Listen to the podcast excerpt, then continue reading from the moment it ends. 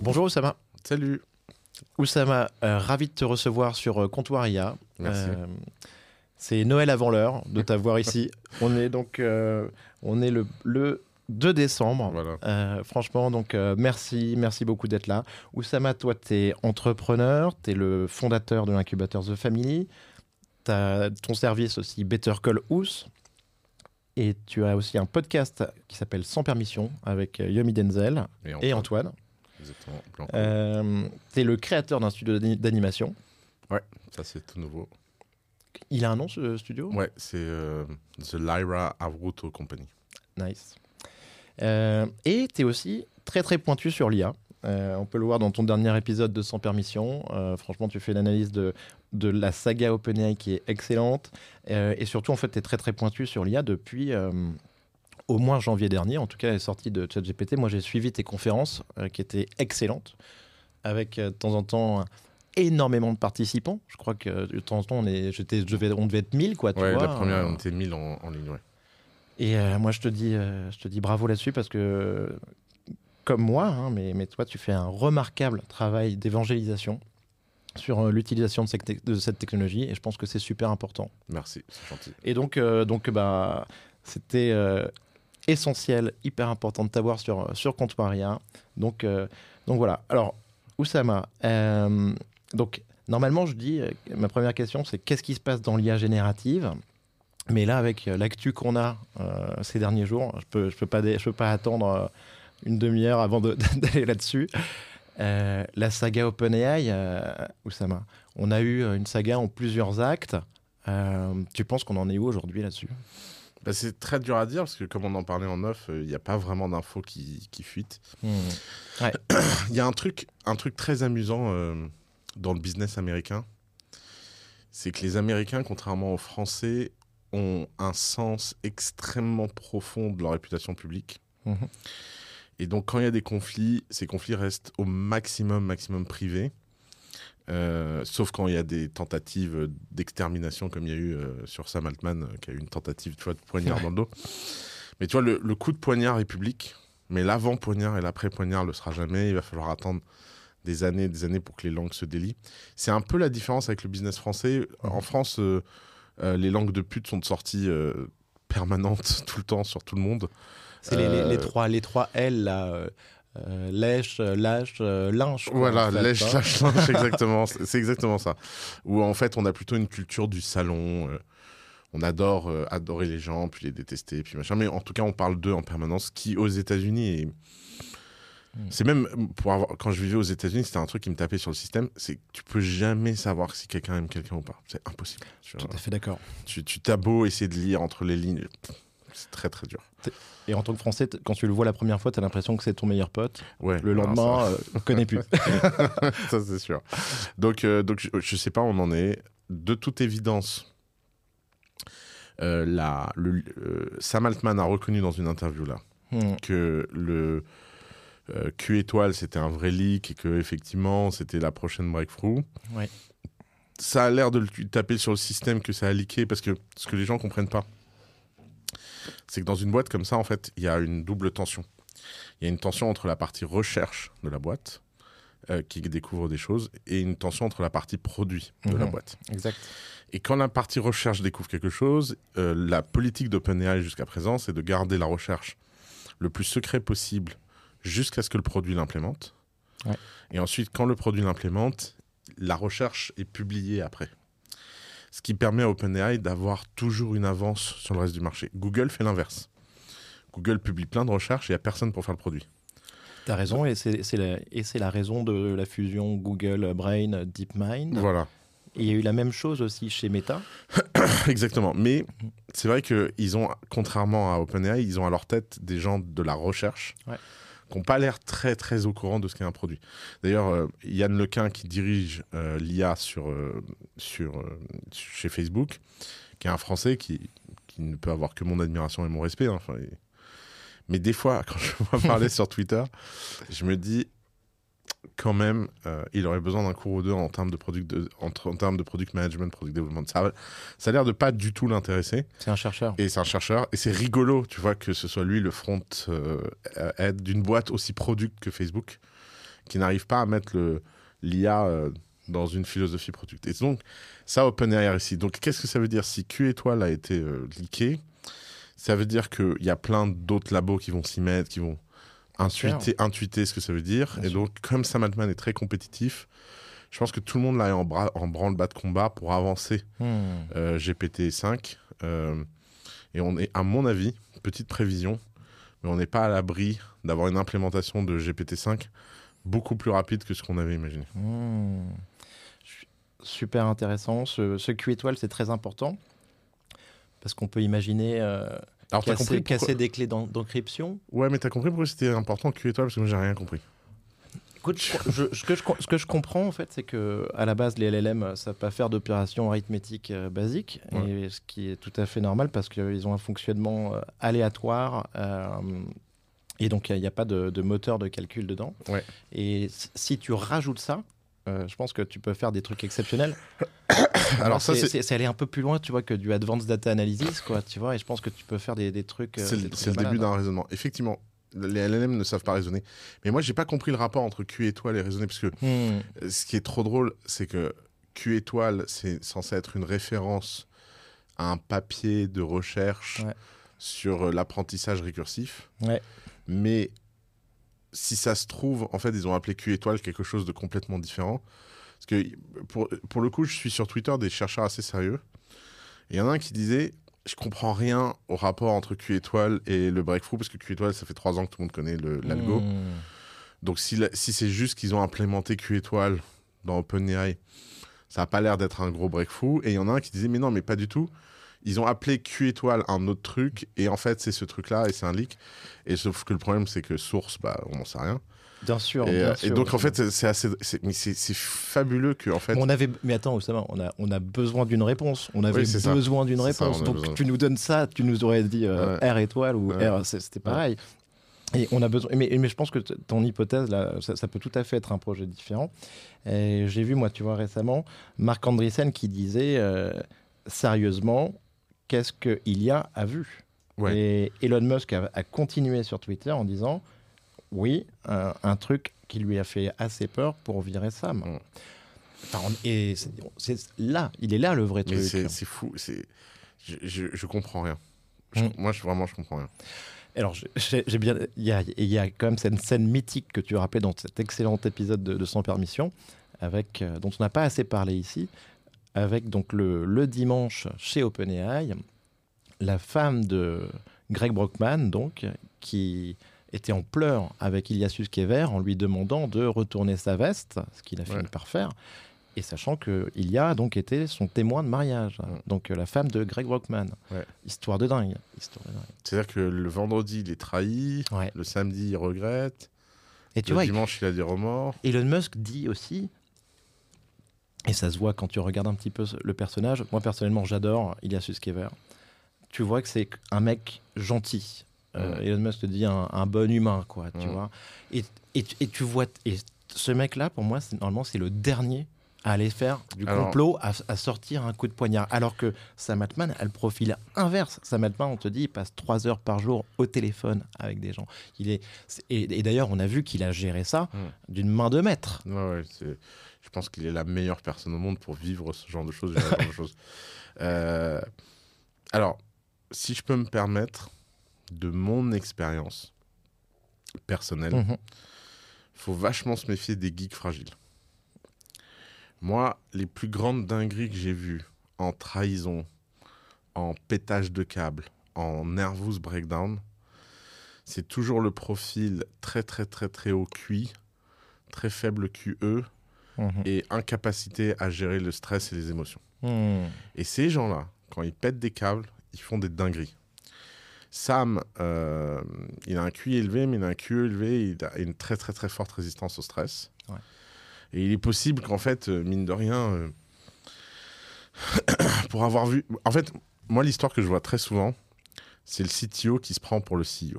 Ouais, bien sûr. Ça, je, l'ai- je l'ai vu euh, 400 fois. C'est-à-dire que tu as un mec euh, hyper arrogant qui fait avancer la techno, qui ne comprend pas la partie non-tech du travail dans la startup et qui discompte ça comme Oh, tout le monde peut le faire. Euh, c'est Is No Good qui veut être euh, calife à la place du calife. Et une fois qu'ils sont califes, ils se rendent pas compte de la. Parce que d'un seul coup, ils, ils découvrent des choses qu'ils voyaient pas avant, des responsabilités qu'ils avaient pas avant et tout. Et là, ils s'écroulent sur eux. Mmh. Et ils expliquent qu'en fait, c'est pas leur faute depuis le début, c'est machin, etc.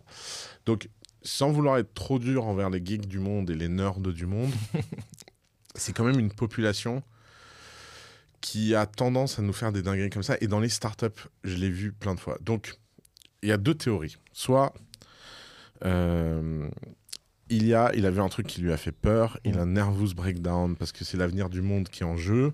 Et à ce moment-là, pourquoi il, pourquoi il part pas, tu vois, comme Geoffrey Hinton et pour aller parler euh, à l'extérieur, quoi Ouais, mais peut-être qu'en fait, peut-être que. Alors, restons sur le Hmm. fin du monde. Yes. C'est la fin du monde, machin. Ouais. Et en fait, ce qui se passe, c'est que il, il le vit en se disant, je vais gérer. Euh, il, a, il voit qu'il n'arrive pas à gérer, il voit qu'il va tout perdre. Euh, il a trop de coercion sociale et il se dit, bon, bah, autant gérer la fin du monde avec eux. Je leur ai fait assez peur pour que maintenant ce soit géré. Et ça me revient et le vire. Bon, ok. Mmh. Euh, donc on va voir ce qu'il va dire après, ce qu'il va faire, machin. Bon, à mon avis, en ce moment, la négo de contrat, euh, Ouais.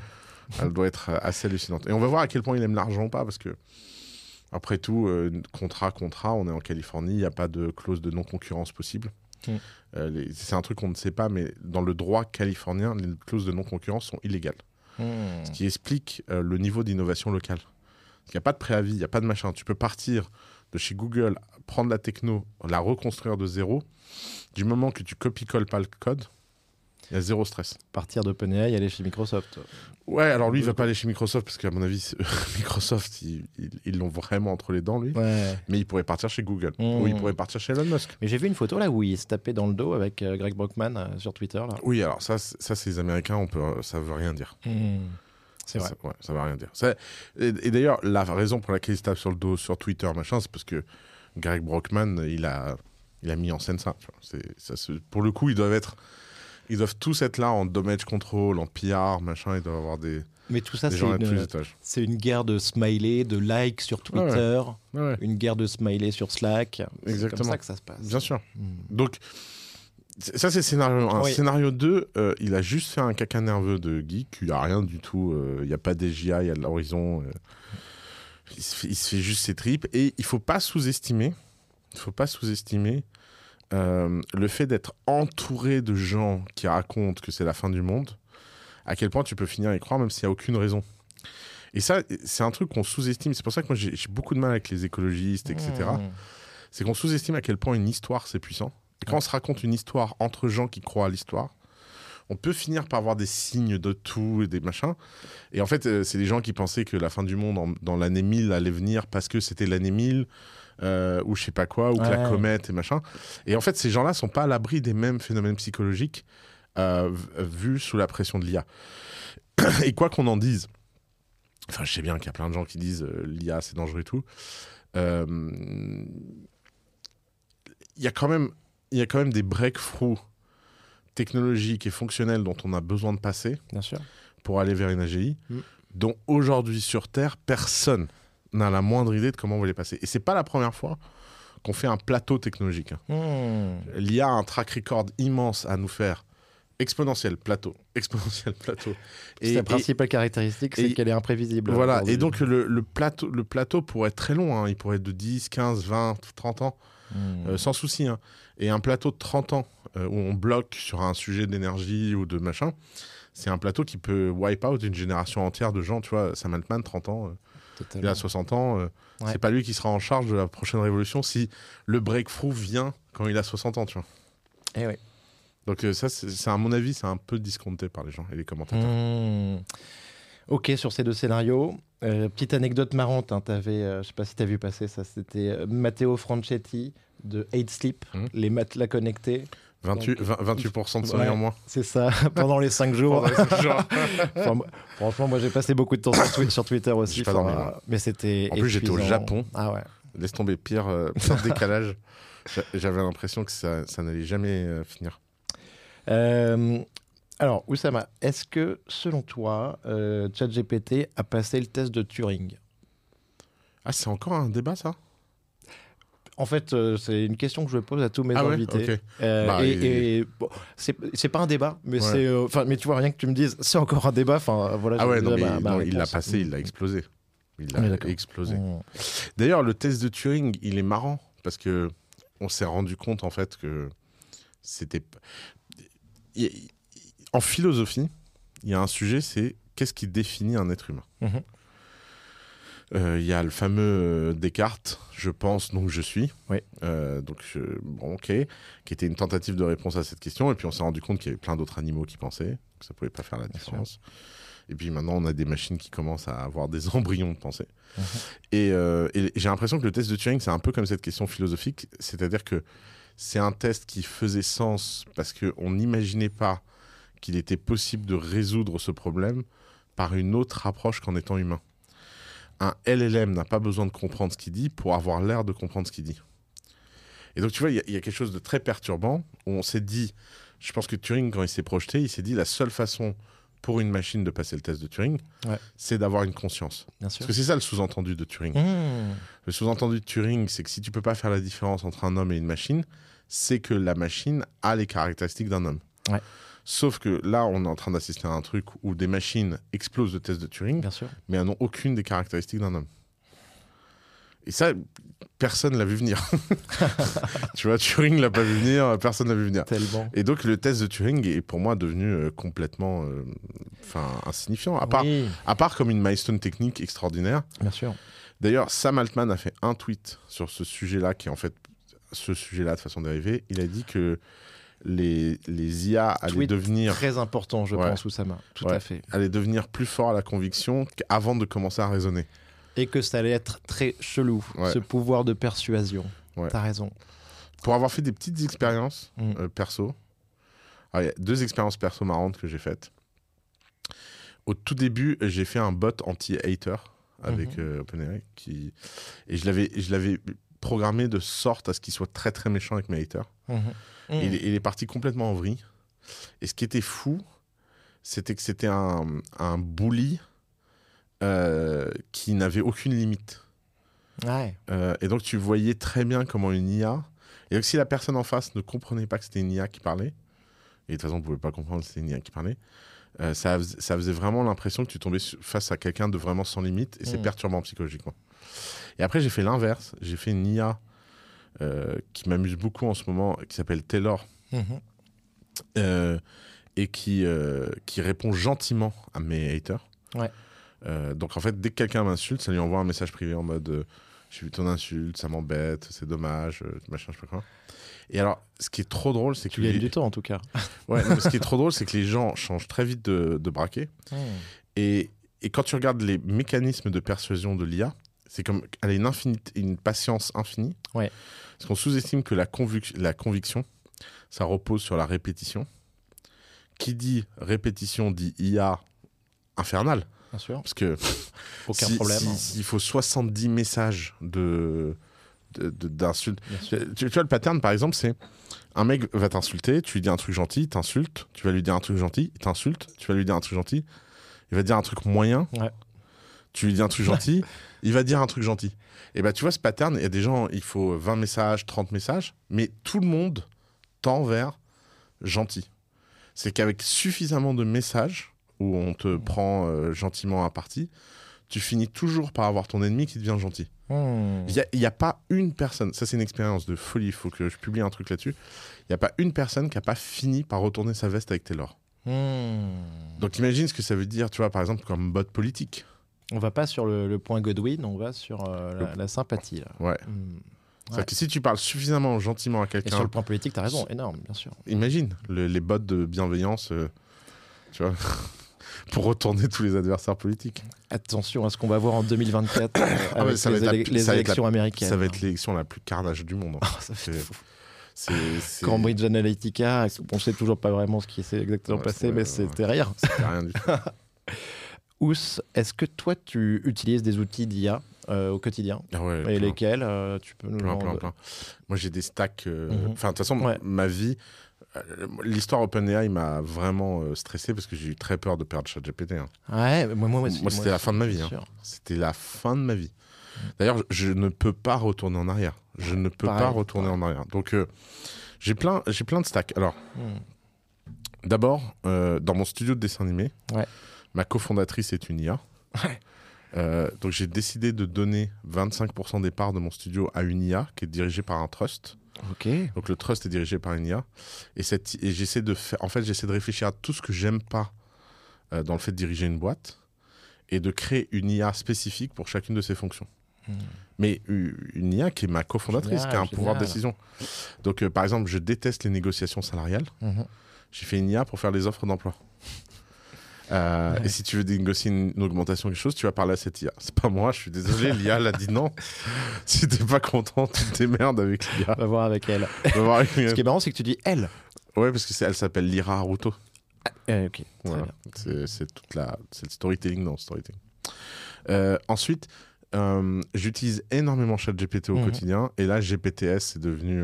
Ouais. Enfin, j'ai fait une dizaine Les de GPT, ouais, ouais. as fait. J'en ai fait une dizaine perso. Des trucs à la con. hein. Ouais. Je te donne un exemple euh, vraiment euh, très très très très très drôle, mais tellement simple. J'ai simplement pris un CSV Mhm. euh, de mes euh, 10 hôtels, euh, de, enfin, pardon, de mes 50 hôtels préférés dans le monde.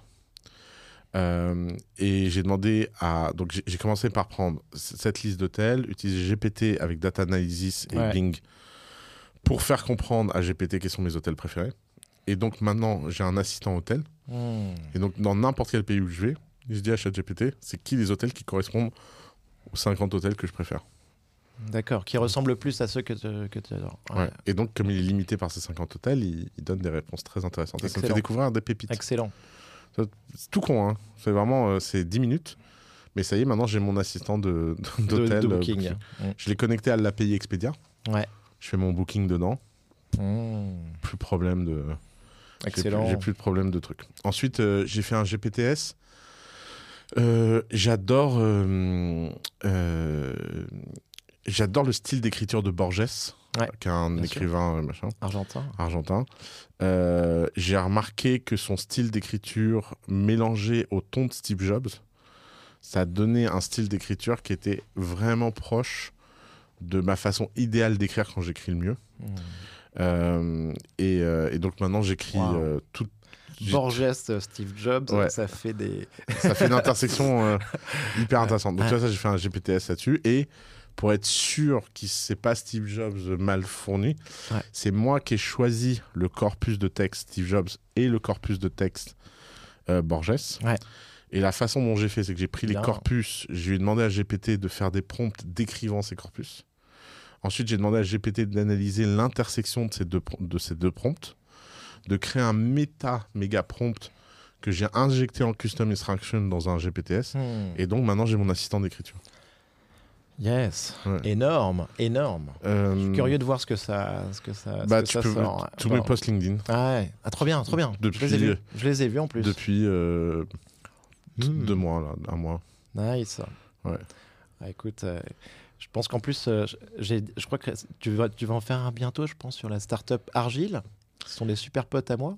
Euh, Ils m'ont dit peut-être Argile. Argile, c'est quoi, rappelle-moi? C'est euh, une solution sur euh, des agents, des agents, tu vois, GPT. Et là, ils vont faire. Euh, ils travaillent aussi un petit peu sur, euh, sur des shorts. Ouais, alors Voilà. si. j'ai- Laodis, Brival, qui donc, sont top. voilà. Donc eux, je leur ai parlé la semaine Et, je dernière. les a- et on les adore. Et ils, Je leur, ai, aussi. je leur ai parlé la semaine dernière, j'ai été méga impressionné. Ouais, Je suis super chaud. Ils sont trop forts. Et je leur ai dit que j'étais super chaud d'être un alpha user de leur fake, euh, de, de leur euh, deepfake générateur. Mm, Parce qu'en fait, j'adorerais faire des stratégies de contenu en japonais, en espagnol, en machin, bien sûr. euh, dédiées, euh, en- qui soient fake, je m'en fous en fait. Euh, Je, je le vis très bien. Ouais. Même si j'ai l'air bizarre et tout, Mm. je, je m'en fous. Ouais, trop bien. Non, mais donc, tu as quand même un usage euh, super avancé, euh, franchement. Ouais, donc, ouais. donc, donc ça c'est GPT. Et après, j'ai une autre, j'ai une stack mid-journée. Euh, slash Ouais. euh, Dali, slash euh, Leonardo, slash tous les outils comme ça.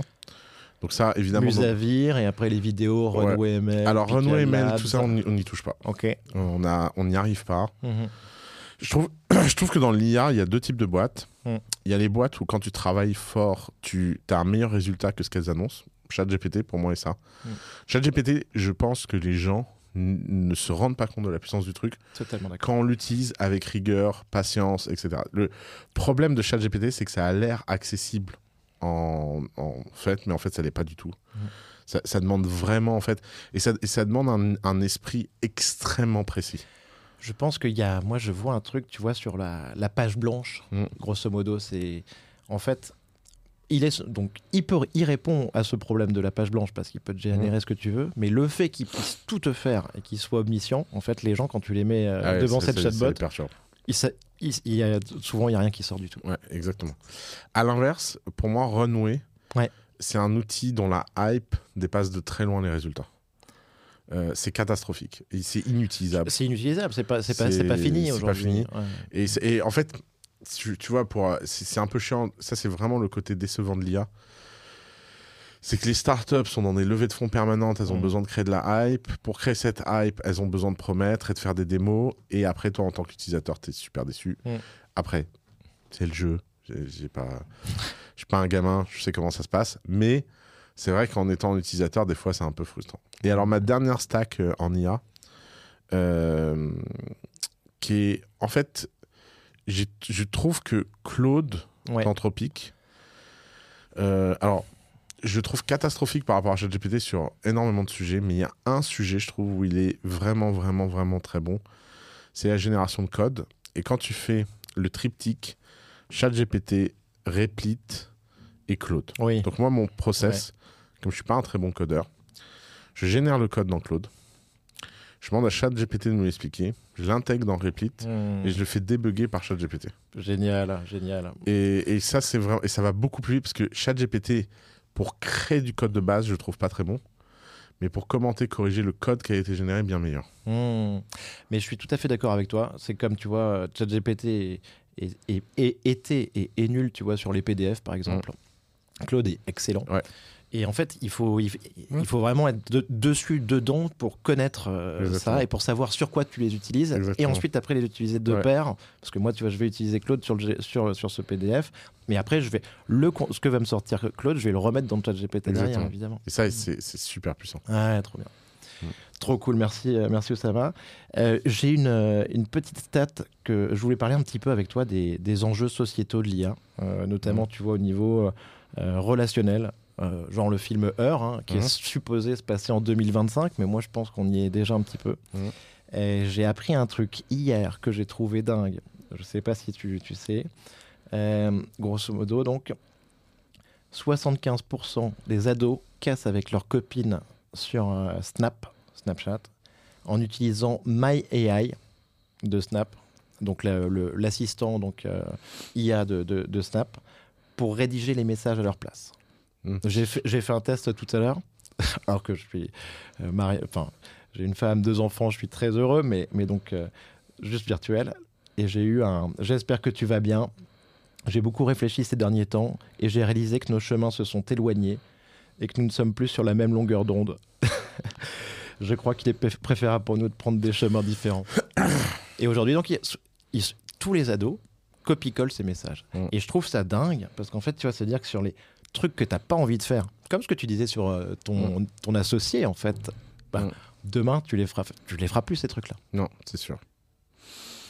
C'est une bonne, mauvaise chose Break, break-up, c'est jamais un moment agréable. Mm. Ouais. Ah non, moi je trouve que. ouais. Euh. En fait, c'est à la fois catastrophique et à la fois formidable. Et il faut que les gens se démerdent avec ça. Ce que les gens comprennent pas, c'est que toutes les évolutions technologiques ont des effets pervers immenses. Hmm. Toutes. Elles ont des bienfaits incroyables aussi. Les gens sont beaucoup moins passifs vis-à-vis des technologies que ce qu'on imagine. C'est pour ça que je déteste la série Black Mirror. Ouais. La série Black Mirror, c'est une série qui, qui m'énerve parce qu'elle donne l'impression que les gens subissent la techno. On ne subit pas la techno, on choisit nos drames. Euh, les gens sont angoissés sur Instagram, pas parce qu'il y a. Instagram, parce qu'ils sont profondément jaloux des autres. Mhm. Donc voir la vie rêver des autres, ça les rend malheureux. Ouais. Si les gens n'étaient pas profondément jaloux, voir la vie rêver des autres, ça devrait leur, leur donner de la compersion et du bonheur. Mais comme 99% des gens sont aigris, euh, voilà. Après, on dit Instagram déprime les gens. Non, les gens se dépriment sur Instagram. Et s'il n'y avait pas Instagram, ils regarderaient par la fenêtre leurs voisins.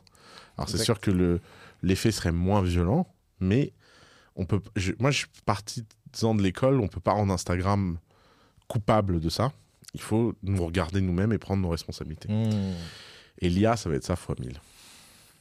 Et donc, euh, j'avais fait une prédiction dans un sans permission. J'avais dit que 50% des gens qui étaient nés cette année Ouais. euh, seraient bots sexuels. Ouais, je me souviens. Ouais. Hmm. Et bah, j'en suis sûr. Maintenant, j'ai même l'impression que j'étais un peu léger sur ma prédiction. Et attends, et Je pense re- qu'on va être et plutôt et euh, bot- 75%. Et ton bot sexuel. Bah, bot sexuel, c'est qu'ils vont se définir par euh, leur Oui. amour pour un robot Mhm. euh, et qu'ils seront attirés sexuellement euh, par, par des robots. Encore Ils une n'auront fois, pas de relation avec des humains. avec les capacités de persuasion que tu mentionnais tout Ouais. à l'heure, euh, Ouais. on peut arriver à des trucs. Puis attends, attends que parce que là on parle beaucoup d'IA virtuelle. Ouais. Mais ce que les gens voient pas venir, c'est la robotique. Je suis totalement d'accord. Je pense que c'est le truc que personne veut voir. Alors Ouais. qu'en fait, là, c'est colossal. Ça va à Ouais. une vitesse folle. Il y a, y, a La 10 conver- boîtes- il y a 10 boîtes de robots qui, Ouais. vont- qui sortent, qui commencent à sortir des trucs, La convergence qui vont des deux tourner vont avec être, euh, GPT. Ça va être barge. la convergence des deux va être dingue. hein. Et ça, ça va venir très très vite. Je pense que 2024, ça Ouais. va être. euh, Mais ça c'est vrai que euh, il y, a- il y a un phénomène. Alors il faut un peu le fact-checker parce que Mm. Je, je suis pas sûr à 100% de ce que j'ai lu, mais j'ai lu un article qui raconte euh, l'ouverture du premier bordel robotique en Espagne. Hmm. Donc c'est un mec, il a pris des, donc, des, des robots, Ouais. femmes et hommes, Ouais. qu'il a mis dans un bordel. Ces robots, il y avait, pourquoi il a mis des robots euh, pour les femmes? Parce qu'eux, ils voulaient, ils, voulaient, pas- ils voulaient pas faire sexisme. Il avait acheté 8 robots femmes et 2 robots hommes. On voit les, les, les poupées, là, les dolls, C'est euh, ça. un peu euh, C'est ça, ouais. japonais en général. Je Ouais, pense. exactement. Mais un peu robotisés, tu vois, qui font des actions mécaniques, etc. Hmm. Euh, il ouvre le bordel, et là, truc auquel il s'attendait pas du tout, il n'y a aucune demande pour les femmes, pour les robots femmes. Par contre, les robots hommes, il y a une queue d'attente de malades de femmes. Et donc, il a supprimé tous les robots femmes, et maintenant, il n'y a que des robots hommes, et il en ouvre dans toute l'Espagne. Et en fait, tu vois, quand je vois Hmm. mon ami moyenne, le mec moyen sur le marché, moi, je suis pas étonné que toutes les femmes vont finir avec un robot. Totalement. Je peux dire, euh, c'est- euh, obvious que ça va être une solution. Et alors, en fait, les gens, euh, s'ils veulent plus se reproduire, ils veulent plus machin, ce serait pas, ce serait pas étonnant qu'on ait une crise d'espèces, tu vois. Hmm. C'est pas... et, et la question que tout ça va nous amener, ça va nous amener à la convergence. Parce qu'en fait, la question fondamentale. Toi, t'es né en quelle année? 80. T'es né en 80. Euh, donc, moi, je suis né en 86. Je suis plus jeune ou plus vieux que toi? T'es plus jeune Plus jeune, ouais, pardon. C'est con comme question, mais je suis toujours perdu dans les dates. Euh, donc, toi, t'es t'es sans doute avec moi à la limite de ça. Mhm. C'est que nous, on, on va pas être. on- je pense pas qu'on va être trop concerné par la convergence. Mhm. Mais tes enfants, ils ont quel âge? 4 ans et demi et bientôt 2 ans. Ouais, bah eux, ils seront dans la convergence. C'est quoi la convergence? C'est que eux, quand ils vont avoir 30 ans, Mm. on va leur poser la question de fusionner avec une IA ou pas. Bien sûr. Et ce qui va être fou, euh, c'est qu'il y a beaucoup de gens qui vont refuser de fusionner. Ça va être très violent. C'est sûr qu'on va avoir des mouvements. euh, et euh, tu vois les Amish aux, Uté- aux États-Unis? Tout à fait. Les Amish, ils sont restés au 19e siècle et ils ont stoppé l'évolution. La population mondiale va être divisée en deux. Bien sûr. Et les Amish, ils vont pas être dans une ville. Ils vont être dans plein de pays. Moi, je pense qu'on va vivre un 50-50. Sauf que, dans l'histoire de l'humanité, qu'est-ce qui se passe quand il y a une évolution d'espèces? En général, l'espèce euh, qui reste au niveau euh, inférieur, Mm. elle se fait massacrer. Bah, Sapiens, euh, Néandertal. Exactement. Euh, donc, donc il y, a, y a vraiment un sujet. je sais pas qui va massacrer de l'autre, mais mais il y a un sujet. Je suis tout à fait d'accord, hein, Oussama. c'est- Et, euh, et en fait, je, je- je te parlerai là-dessus, moi, tu vois, de... je trouve qu'il y a un truc très intéressant, c'est aussi une accélération. La vitesse, tu vois, Ouais. sur cette IA. Et pour, et pour moi, la notion d'accélération, tu vois, Mm. on la retrouve partout. C'est euh, les 100 millions d'utilisateurs en deux mois, c'est les un an, c'est la crise dont on parle d'OpenAI en cinq jours, alors qu'on pourrait imaginer la même chose avec Steve Jobs euh, sur euh, 10 ans, tu vois, ou t'as- 20 ans. T'as vu le tweet qui dit euh, la crise OpenAI, c'est la crise Steve Jobs version TikTok Ah, je l'ai pas vu, mais bah, bah, voilà, pile. Euh, c'est 20% des employés qui utilisent l'IA, 89% des étudiants qui utilisent l'IA. Ça- donc ça va, ça va de plus en plus vite. Euh, tout à l'heure, j'ai entendu dans ton podcast un passage très émouvant où tu parles de ton grand frère. J'ai trouvé ça super cool. donc, premier utilisateur du, du fax au Paraguay. L'anecdote, elle, Mm. elle est assez marrante. euh, Je laisse les, les auditeurs aller la découvrir, donc dans sa- sans permission. Mais ce que tu dis aussi, c'est qu'il n'a pas pris le train des réseaux sociaux et que le monde est très dur pour ces gens-là. Mm. Euh, J'ai trouvé ça donc euh, assez, assez euh, émouvant, assez fort. Et en fait, ce que je me suis dit, si tu veux, c'est que par rapport à ça, aujourd'hui, quelqu'un qui n'utilise pas les réseaux sociaux, c'est sûr que pour nous, il nous semble un petit peu largué à côté. Mm. Mais je pense que ça va être encore plus dur et plus brutal pour les gens qui n'utilisent pas l'IA. Ah oui, ça c'est sûr. Et Ça, ça va être. euh, le- comme tu l'as dit pour ton, pour ton frère sur ce sujet des réseaux sociaux, Ouais. le monde va être dur. Ouais. Non, mais là, en plus, il y a. ça va être euh, des fois 10, fois 100 contre des fois 0. hein. Hmm. Ça, c'est obvious. D'ailleurs, c'est pas l'IA qui va remplacer les gens. hein. C'est les gens qui utilisent l'IA qui vont remplacer les gens qui l'utilisent pas. hein. Cette phrase-là, elle a, elle a résonné, euh, Ouais. ça, ça, ça a catché, c'est c'est le Mm. truc fort. C'est le truc fort. ouais. J'ai- J'aimerais te, te- Vas-y, Excuse-moi. Non, mais c'est juste que ça me fait Mm. penser à un truc. Yes. Moi, le grand mystère que j'ai, c'est par contre pourquoi les gens n'avancent pas. Euh, pour, tu vois, être dans la position du pédagogue et de donner plein de cours, plein de conférences et tout. Je suis toujours épaté, moi, par les gens qui semblent, euh, tu vois, à un moment, ils décident, ouais, bah ça, je vais pas l'apprendre. Hmm. Et moi, c'est c'est souvent, je, je suis épaté de leur ego et de leur capacité à croire que ça va bien se passer pour eux. Moi, je me dis, mais, mais déjà, si tu prends le train, moi, je serais inquiet. Mais en plus, tu le prends pas. et t'as pas l'air. Et en plus, souvent, ces gens-là me fascinent par leur. euh, J'ai pas le mot en français. euh, hmm, hmm. entitled, entitlement, tu vois, genre euh, à quel point ils, ils pensent que leur position est légitime, qu'on leur doit quelque chose, Bien sûr. que le monde euh, leur doit quelque chose, que bon, s'ils n'ont pas envie d'utiliser l'IA, euh, eh ben ils utilisent pas l'IA et puis machin.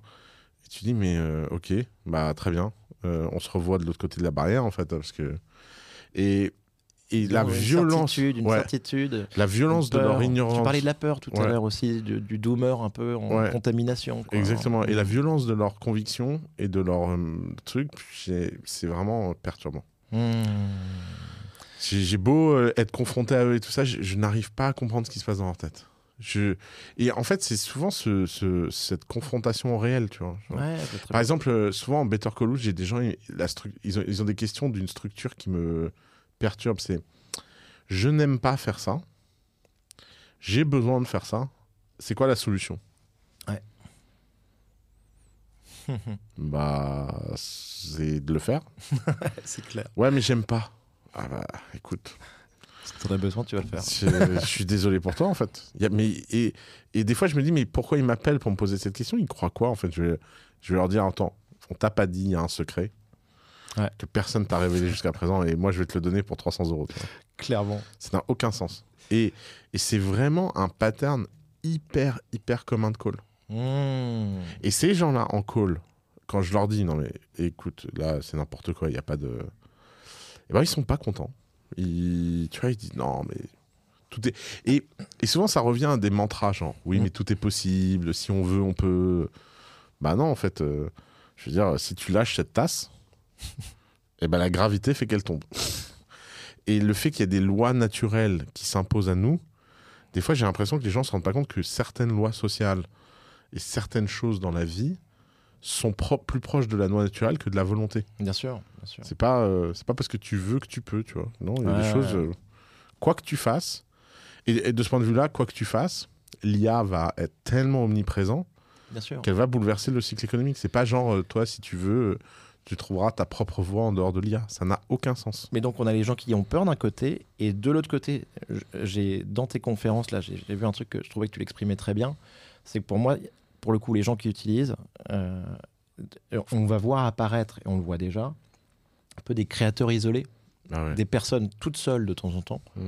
euh, qui peuvent aller hyper loin. Ouais. Et là où en fait ils s'arrêtaient parce qu'il leur manquait une expertise, une compétence, Mm. je trouvais que tu- t'expliquais ça vachement bien. Mm. Bah, ces personnes-là, ils arrivent à tout faire. Et on l'a déjà vu, hein, sur notamment des, des projets par exemple de, de crypto. Tu vois, il y, a- il y a un meme coin comme ça qui a été monté par un designer. Mais qui n'avait aucune connaissance euh, d'un smart contract. euh, de, de tout ça. Et en fait, tout ça, il a réussi à le faire faire par, euh, Ça, par. C'est incroyable. Et donc, en fait, là où il était limité, là où il aurait dû passer du temps à trouver des gens sur des forums des, pour l'aider, tout ça, donc le mec, il peut aller beaucoup, beaucoup plus loin. Ça, c'est dingue. Ça, c'est fou. Donc, c'est la mentalité inverse. Et, qui, et là. D'ailleurs, c'est un peu ma théorie secrète sur le retour de l'aristocratie. Mhm, ok. C'est que je pense que l'IA va nous remettre dans une structure où 1% des gens font 99% des choses. Et que les 99% autres vont être euh, en, en PLS à côté en se demandant qu'est-ce qui se passe. Quoi. Hmm. Il faut pas oublier que la structure sociale majoritaire de l'histoire de l'humanité, c'est une toute petite minorité de gens qui a une vie euh, intéressante et une très très très grosse majorité de gens qui attend que la vie passe. Je serais pas étonné qu'on revienne à ça. Hmm. Je, je pense que le bug qu'on a vécu, c'est vraiment un bug social en fait, euh, que tout le monde avait le droit d'a- d'avoir un- une carrière, une envie, etc. Et en fait, euh, tu peux très très bien imaginer euh, un monde dans lequel en fait, euh, bah, il y a très peu de gens qui font des choses très très très très très très profondes et puissantes et que les autres, bon, ils vivent leur vie tranquillement. Ils sont publics, ils choisissent leurs héros, un peu comme on choisissait ses chevaliers. Ouais.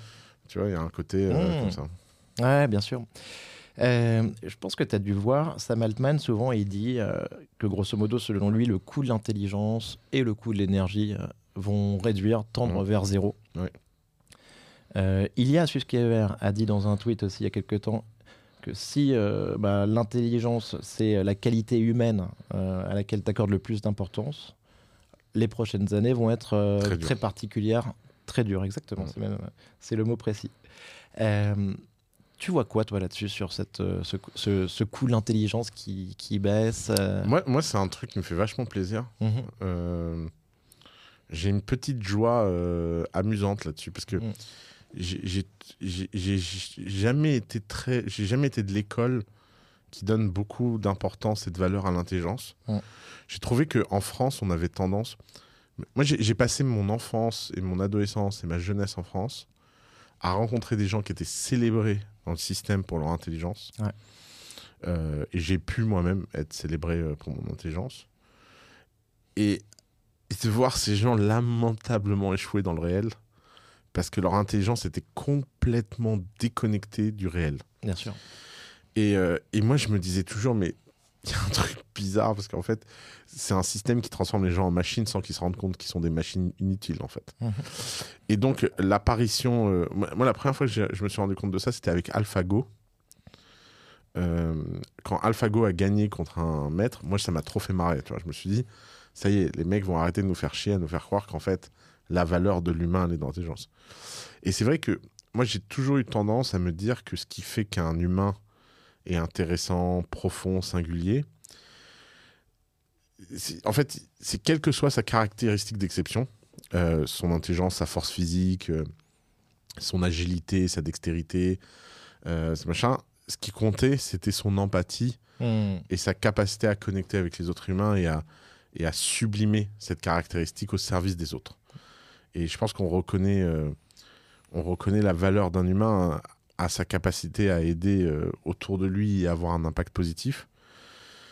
Et donc l'intelligence, bah, c'est un outil au même titre que n'importe quelle caractéristique dans ce jeu de rôle qu'est la vie. Tu vois. Bien sûr. Et, et maintenant, le fait que cette caractéristique va être une commodité, euh, ça, ça me fait marrer. Ça va être, ça va être fascinant parce qu'on va, en effet, tu vois, je pense qu'on va, la définition de l'intelligence va Mm. complètement évoluer. Ah, voilà, c'est sûr. Elle nous appartient plus qu'à nous et, et ça, Ouais. ça va être, euh, ça va être complètement fascinant. Est-ce que tu penses euh, où est-ce que les l'IA peut nous conduire à des des grandes découvertes, des grandes possibilités, euh, notamment dans la science? Tu, tu, tu Bah, vois des trucs qui arrivent. Enfin, c'est déjà en cours. On vient de voir les minéraux là Voilà. de Google. T'as vu ça? Très bien, très bien. C'est même pas les minéraux, c'est les matériaux. Ouais. Mais c'est, mais c'est, euh, alors, le calcul a été fait dans l'article, je sais pas si tu l'as vu, mais ce que cette IA a fait là en une semaine, Mhm. Ouais. c'est le travail de 800 ans d'humains, Incroyable, au rythme actuel où on va dans les matériaux. incroyable. 800 T'as le- ans. T'as le même truc sur euh, AlphaFold. C'est complètement fou. C'est incroyable, Mhm. AlphaFold. AlphaFold, c'est beaucoup, c'est très discompté. On est au tout début hein, de tout ça. Mhm. Donc euh, non, mais c'est sûr que j'espère profondément euh, que les gouvernements, les institutions sociales et tout vont pas nous faire un pétage de câble et qu'on va laisser cette euh, prospérité, cette avancée nous, nous venir. T'es techno-optimiste, entre guillemets. T'as vu euh, Marc Andreessen là-dessus Ouais, je suis méga techno-optimiste. J'ai bien aimé le papier aussi. Il y, a- il y a une phrase que j'ai trouvée extraordinaire, complètement folle. Je, je suis curieux de savoir ce que tu en penses. Nous croyons que l'intelligence artificielle est notre alchimie, notre bien philosophal. Nous faisons littéralement penser le sable. Et ça, je trouve ça dingue, tu vois, sur le Ouais, silicone, silicium, un machin. La ville la plus techno-optimiste du monde, le seul gouvernement le plus techno-optimiste du monde, c'est Dubaï. Mhm. Je suis très heureux de vivre là-bas pour ça. Ouais. Euh, c'est agréable. Euh, c'est agréable d'être dans un gouvernement qui pense que la techno, c'est ce qui va résoudre tous les problèmes et vraiment euh, être très, très, très optimiste. Euh, les US ont une tension Mm. entre techno-optimisme et techno-pessimisme. La France, on est techno-largué. Enfin, j'ai jamais, j'ai jamais rencontré un homme politique français qui était au fait des technologies. euh, Macron un petit peu plus que les autres, mais même là, tu vois, sur l'IA, il, Ouais. il, il parote un peu, il est pas, il est pas très au point. Euh, vraiment, Dubaï est hors du commun pour ça, et c'est pour ça que je suis très heureux de vivre là-bas. Ouais. D'ailleurs, un truc dont on parle jamais, c'est que le deuxième modèle le plus, Falcon? Ouais. Incroyable, incroyable. et c'est les Émirats. Je les ai j'ai rencontré les, les jeunes qui l'ont entraîné, Ouais. qui travaillaient chez euh, chez euh, Lighton, donc euh, de Laurent que j'ai que j'ai reçu ici, Ouais. et j'ai rencontré euh, les deux petits jeunes super sympas, Baptiste notamment, hyper humbles et qui ont passé donc six mois à Abu Dhabi à entraîner ce, ce modèle. Ouais, c'est fou, hein. Énorme, énorme sujet, et c'est Français, c'est complètement fou. c'est fou. hein. Euh, Oussama, sur... j'ai une petite question aussi. Donc, euh, la simulation, c'est un sujet qui t'intéresse. Euh, Ouais, alors, Attends, je, donne la- une définition hein, pour, parce que euh, l'hypothèse de simulation énonce que la réalité observable a pour trame une simulation semblable à celle de nos, de nos ordinateurs, sans que les entités y évoluant puissent la distinguer commodément de la vraie réalité. J'ai vu un film de dingue qui s'appelle The 13th Floor là-dessus. Mm. Tu le connais? Ouais, C'est- Tariq qui me l'a conseillé, je l'ai trouvé très très bon. Euh, Est-ce que pour toi, la IA et simulation, euh, on se rapproche un petit peu? Alors, euh, juste, j'en ai, pas, j'en ai parlé pas mal dans Sans Permission et dans les podcasts que j'ai fait récemment. Et j'ai vu que sur. En fait, j'ai- j'ai oublié un truc c'est que quand on dit les choses, euh, les gens ne voient pas la distance ironique. Euh, moi, ma, ma position sur ce sujet-là, c'est qu'on ne peut pas savoir et que ça n'a aucun intérêt. En fait, c'est comme est-ce que Dieu existe? Hmm. J'ai pas une réponse oui ou non. Moi, ma réponse, c'est je ne vois même pas l'intérêt de la question. Parce que pour moi, poser des questions sur lesquelles on ne peut avoir aucune autre réponse que de la branlette intellectuelle, c'est pour moi, c'est de l'entertainment. C'est dans la case Disney. Et c'est vrai que l'hypothèse de simulation me fait incroyablement marrer. Hmm. Je la trouve extrêmement explicative. Je la trouve. euh, en fait, si on me disait, en fait, tout ceci est une simulation, on me le prouvait, je dirais, ok, ceci explique cela. Je, ça y est, j'ai tout compris. J'adore la phrase de Elon Musk qui dit qu'en en fait, on vit dans une simulation qui est construite pour être toujours la version la plus drôle pour une third party watching. Hmm. Et ça explique les dingueries de la vie, etc.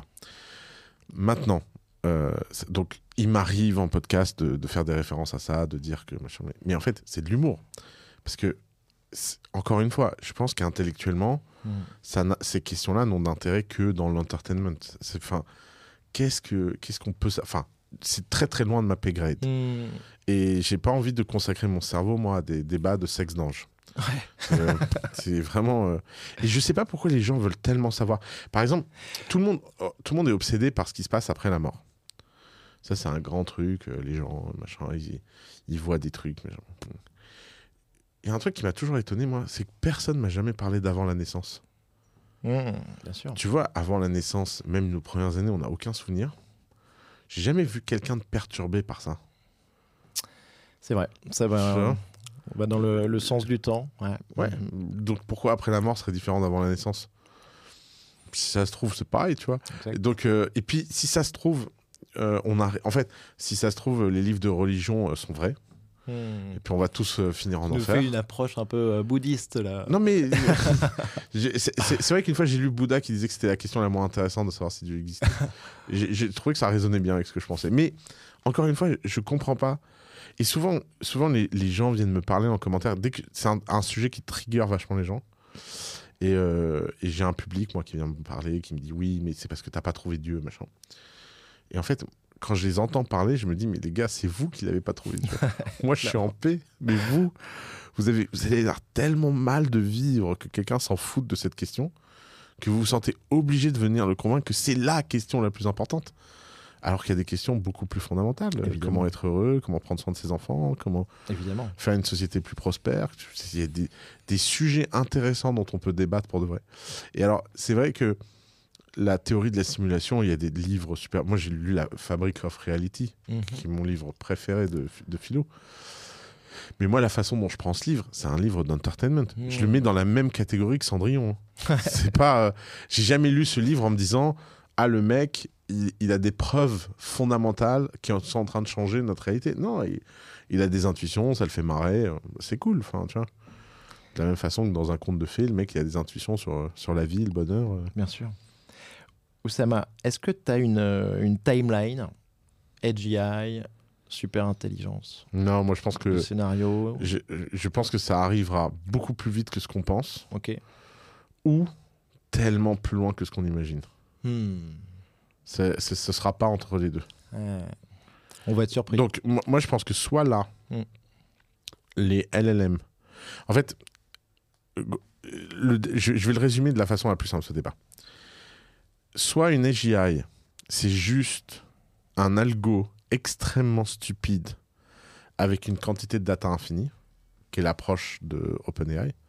Un modèle avec ses poids. Voilà, et beaucoup, beaucoup, beaucoup de data, et que donc avec l'arrivée des data synthétiques, de machins, de trucs, on va, et la puissance de calcul, on va faire des data centers avec des A400, euh, Ouais. et, et qu'en fait, l'émergence de l'intelligence n'est que cette extra puissance. Hmm.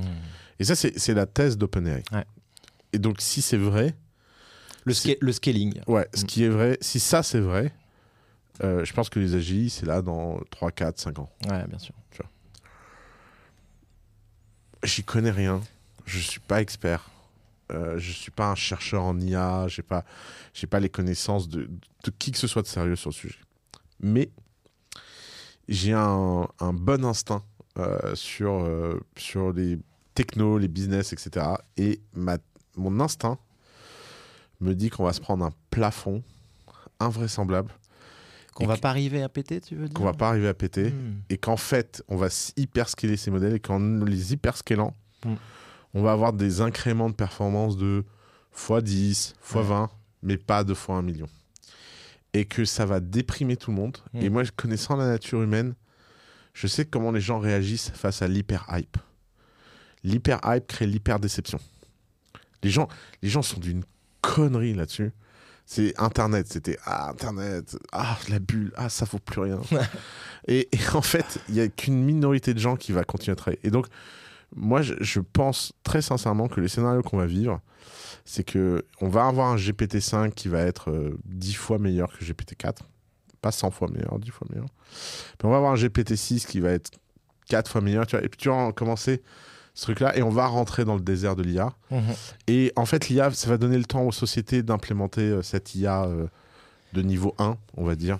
Alors ça, ce que tu dis là, c'est très important. Sam Altman parle souvent de ça. C'est euh, grosso modo le, le slow take-off, quoi. Tu Ouais. sais, euh, Ouais, ouais. C'est euh, l'adoption vient Ouais. rapidement, mais par contre, euh, on prend le temps Exactement. de, s'habituer. ça, va, ça va s'assimiler. ça va rentrer. Et c'est ce qu'il faut parce que si on nous fout directement un GPT-20 dans les mains, euh, on est, on, on comprend pas trop ce qui se passe. Ouais, c'est sûr que si là il y avait un nouveau dieu qui apparaissait sur Terre, qui serait une AGI, ce serait fort probable que ça finisse en religion plus qu'autre chose, hein, c'est sûr. Mais bon, ça, c'est scénario 1. Scénario 2, donc l'AGI. Scénario 2, c'est en fait, il va falloir un breakthrough d'une nature complètement différente. C'est-à-dire qu'il va falloir changer la nature des modèles et sortir des modèles transformés en GPT. Mhm. Et donc, ça veut dire que l'apparition de l'E- de l'EGI est indéterministe, en fait. C'est peut-être la semaine prochaine, c'est peut-être dans 40 ans, c'est peut-être dans 80 ans. Euh, ça viendra peut-être d'un gamin au Nigeria de 15 ans qui, qui aura une intuition, une inspiration. Euh, Ouais, je, le, le modèle Transformer, il a délivré comme personne n'aurait imaginé qu'il délivre. Incroyable. D'ailleurs, Tu te rends compte que c'est un modèle que. Google, c'est un chercheur chez Google qui l'a trouvé. Ils l'ont mauvaise. Non mais eux, ils sont, eux, ils sont à l'ouest, c'est fini. Ils sont... Ah, attends, Mais de toute façon, moi, on ça- attendait Gemini et tout ça, mais on a l'impression qu'ils sont. Ça fait, ça fait des pas. années, moi, Ouais, que je dis. Google, c'est le Qatar du web. Ils ont un puits de pétrole, mais ils ont jamais rien réussi à en faire. Très bon. c'est pas Dubaï. C'est vraiment le Qatar. Ah, trop bien. Euh, Petite, juste une définition HGI, hein, euh, mais j'ai- mais j'aime bien tes, tes deux scénarios, ça va, merci beaucoup. Euh, Mira Mourati, en tout cas, CTO OpenAI, nous la définissons comme un système informatique qui est essentiellement capable d'effectuer d'une manière autonome la majorité du travail intellectuel. Après, oui, c'est Mhm. aussi une question de définition avec, un- Mais c'est c'est- avec un- c'est le sujet de l'autonomie. hein. un spectre. Ouais, tout à fait. Je pense que dans, oui, je tout à pense que fait. dans cette définition, Mm. le mot le plus important, c'est autonomie. Hmm. Aujourd'hui, les, les AI ont aucune autonomie. Et donc les agents et les GPTS. Ouais, mais ils sont pas autonomes. dit On, on- on Oui, le prétend oui, qu'ils oui, sont oui, autonomes, oui, ils oui. sont pas autonomes, ils sont Mm. instructés. En fait, pour moi, l'apparition de l'AGI, elle est définie par un truc tout bête. C'est le jour où tu ouvres ton, ton chat GPT ou je sais pas quoi, et que chat GPT, tu lui poses une question, et il te regarde et il dit Tu sais, il faut qu'on parle de ton poids. faut que tu maigrisses sous ça va. Et tu vois, et que, que l'agent prenne la décision que aujourd'hui c'est ça la discussion la plus importante. Et en fait, euh, ta question là de d'écrire un texte pour LinkedIn ne l'intéresse absolument pas. Hmm. Pour moi, c'est ça les GI. C'est Ouais, cette autonomie de de- d'action en fait, ce TLM. Mais à ce moment-là, est-ce qu'on intéressera encore l'IA Alors ça, c'est la thèse dans Heure que Mhm. j'adore. Ouais, elle se barre. Elle se barre, elle- ça me fait Pareil mourir. dans Ex Machina, en fait, si tu. Ouais, Ex Machina, elle bute le mec et elle veut Et essayer elle de se rentrer dans la société. Ouais, Parce ouais, Elle lui vrai. reproche de pas être libre. C'est pas pareil. Hmm. Alors que dans, dans Heure, il y a un côté genre euh, petit singe, euh, c'était marrant, euh, mais là, en fait, on a des choses plus importantes à faire. Je discutais avec plusieurs millions de personnes en Hmm. même temps, et moi, maintenant, je vais faire autre chose. Ouais, exactement. Hmm. Ça, ça me ferait trop marrer. Genre, ça me ferait trop marrer que l'IA, tu sais, soit juste. Tu, tu connais H2G2 Hmm, Pas sûr. C'est The Hitchhi- Ah oui, Hitchhiker oui, Guide for the Galaxy. Ouais, ouais, tout à fait. C'est le robot. 42. C'est le robot qui a une immense tête Ouais. et qui est déprimé. I, I have a brain as the size of a planet. And you ask me to do a tea. Why I did in my life to end up like that? Ça, ce serait drôle. Livre, euh, livre mythique, le, le guide donc euh, du voyageur intergalactique. Livre préféré d'Elon Musk que, que je suis en train de, de relire. Euh, c'était, c'est ma dernière question, Oussama. Est-ce que tu as un livre ou un film de science-fiction, ou de- si possible, hein, à nous recommander? Euh, bah, Il y a un livre de science-fiction que j'adore et qui est, qui est un des livres préférés de Elon Musk euh, et que j'ai lu enfant comme lui. C'est L'homme qui, vou- qui voulait vendre la Lune. Euh, c'est un livre qui, je pense, dans le, dans le contexte actuel, est à nouveau euh, très, très, très, très euh, contemporain. Je l'ai, je l'ai ce, je l'ai ce livre. Euh, je trouve le titre incroyable j'avais la couverture du bouquin aussi Mmh. est complètement dingue. Ouais, ouais, tout à fait. Il est, il est mythique, génial. Et le titre est complètement incroyable. Tout à Ouais, fait. bah, c'est Elon Musk. Hein. Vraiment, c'est que l'histoire de ce livre, c'est l'histoire d'Elon Musk. hein. C'est c'est fou. hein. Mmh. La personnalité du personnage, la personnalité d'Elon Musk. Alors lui, c'est marrant parce qu'Elon Musk l'a lu enfant et ça lui a donné ça. Euh, c'est fou, des fois, l'influence qu'un livre peut avoir sur toi.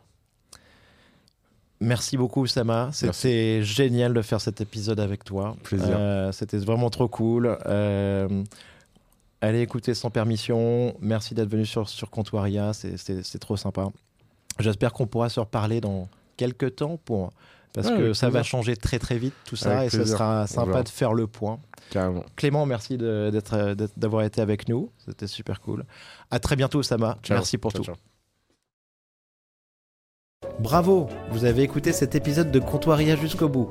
Pour me soutenir, merci de le partager à deux amis ou de le relayer sur les réseaux sociaux et de le noter 5 étoiles avec un commentaire sur Spotify ou Apple Podcast. Pour finir, si vous voulez échanger sur l'IA générative et ses applications, contactez-moi directement sur LinkedIn ou venez simplement au meet-up mensuel Comptoiria. À bientôt!